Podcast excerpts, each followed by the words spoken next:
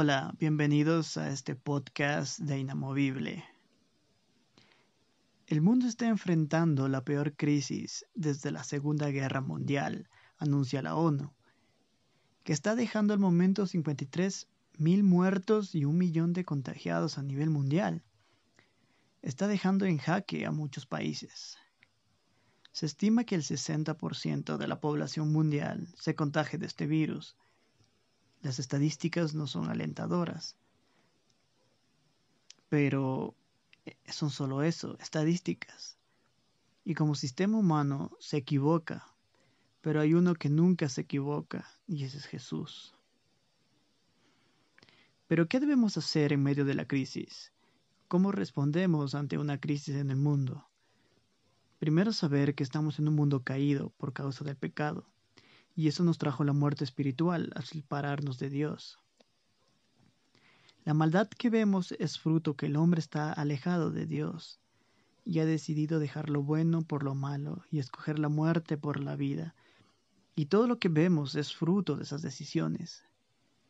Segundo, hacer lo que nuestras autoridades nos han dicho que, que hagamos, que nos quedemos en casa, eso nos mantiene seguros, para que no nos contagien y no contagiar a nadie. Porque si salimos como si que esto fuera un invento, tal vez no nos pase nada, pero hay grupos vulnerables que son susceptibles. Protegerte no es falta de fe. Para nada debe tomarse así. Dios nos dio libre albedrío y podemos hacer con ella lo que queramos. Pero si nos dicen que estemos en casa y no acatamos órdenes, nos contagiamos podemos morir. No porque Dios no nos cuidó, sino que tú fuiste inconsciente del peligro y por tu voluntad saliste. Es como si te lanzas de un precipicio diciendo que Dios te va a mandar ángeles, pero fue tu voluntad, no la de Dios. Noé fue advertido que iba a venir un diluvio y construyó el arca como protección. Lot tuvo que dejar Sodoma y Gomorra por protección. Pero, ¿qué hubiera pasado si no lo hacían? Simplemente morirían, pero esa era su decisión, no era la culpa de Dios, porque Dios ya les advirtió lo que iba a suceder. Eh, cuando sucede una crisis, es fácil poner en duda nuestra fe, nos resulta sencillo adoptar el temor por la paz que Jesús nos ofrece. Deberíamos reaccionar como hijos de Dios. Primero saber que nuestra ciudadanía está en los cielos y en el mundo en el que vivimos es temporal, es pasajero, es como la neblina. Hoy estamos, mañana sabemos si no estamos. Nuestra respuesta al temor o incertidumbre del peligro no es dudar, sino atraer a las personas a la paz de Cristo. También las escrituras nos recuerdan que no debemos vivir como aquellos que no tienen esperanza. Con lo, que ha hecho Dios por nosotros tenemos una clara señal de que Él siempre está con nosotros. Cuando ocurre un desastre, una crisis, terremotos, pandemias, lo que sea, eh, debemos tener paz porque no seremos abandonados. La verdad es que Jesús nunca nos prometió que la vida iba a ser un camino de rosas. Si yo te digo que todo va a salir bien, todo va a salir perfecto, te estaría mintiendo y vas a tener una percepción errónea. En cambio Jesús sí nos dijo que en esta vida íbamos a tener aflicción, pero que confiemos porque Él ha vencido al mundo. Debemos tener esperanza porque este mundo no es nuestro destino final. El miedo puede robar nuestra, nuestra paz, no solamente puede, sino que lo va a hacer, va a robar nuestra paz. Moisés en su camino al desierto con Israel, Dios le proveyó lo necesario, que, no le faltaba comida en su canasta. Elías tuvo persecución y tuvo que esconderse en cuevas, pero cuervos le dejaban comida. Ahora vamos a padecer, pero no a carecer, porque tenemos a un Dios que nos sustenta.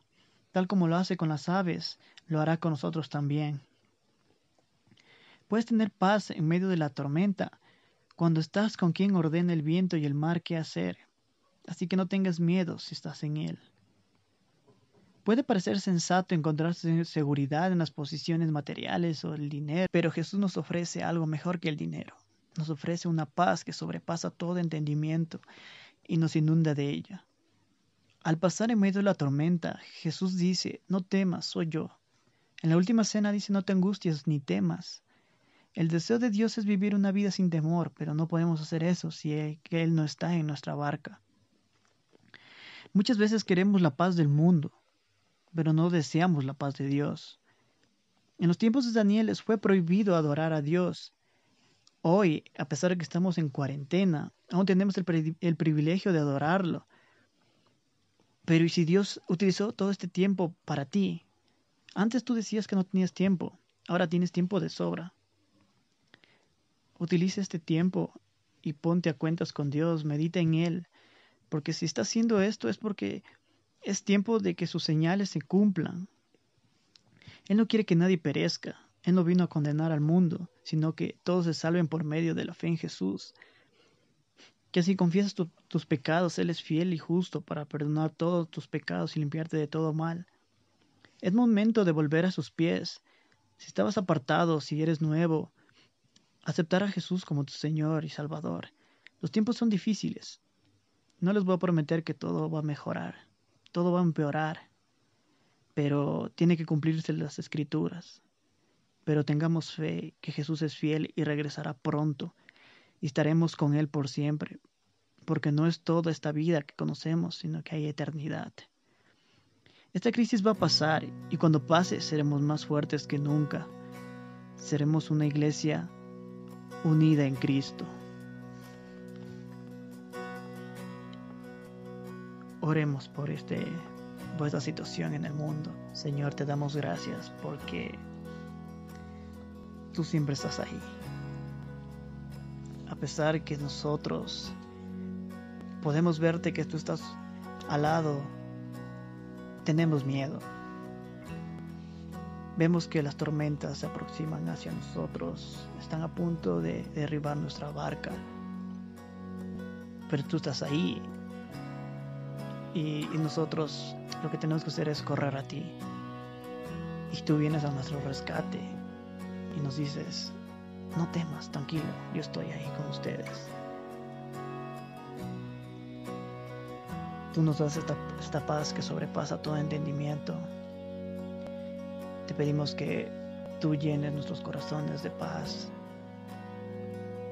y consueles las personas que tal vez estén perdiendo familiares. Tú eres nuestro consolador, tú eres nuestro Padre, tú eres nuestro proveedor. Confiamos totalmente en ti.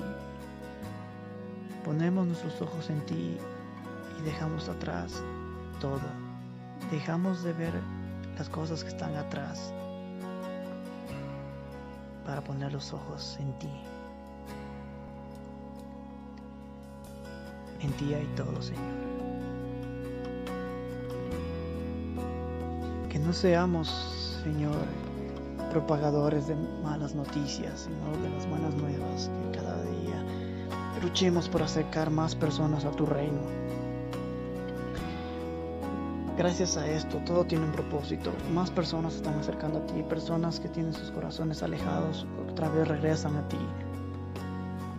Y te damos gracias por esto, porque todo tú lo haces perfecto.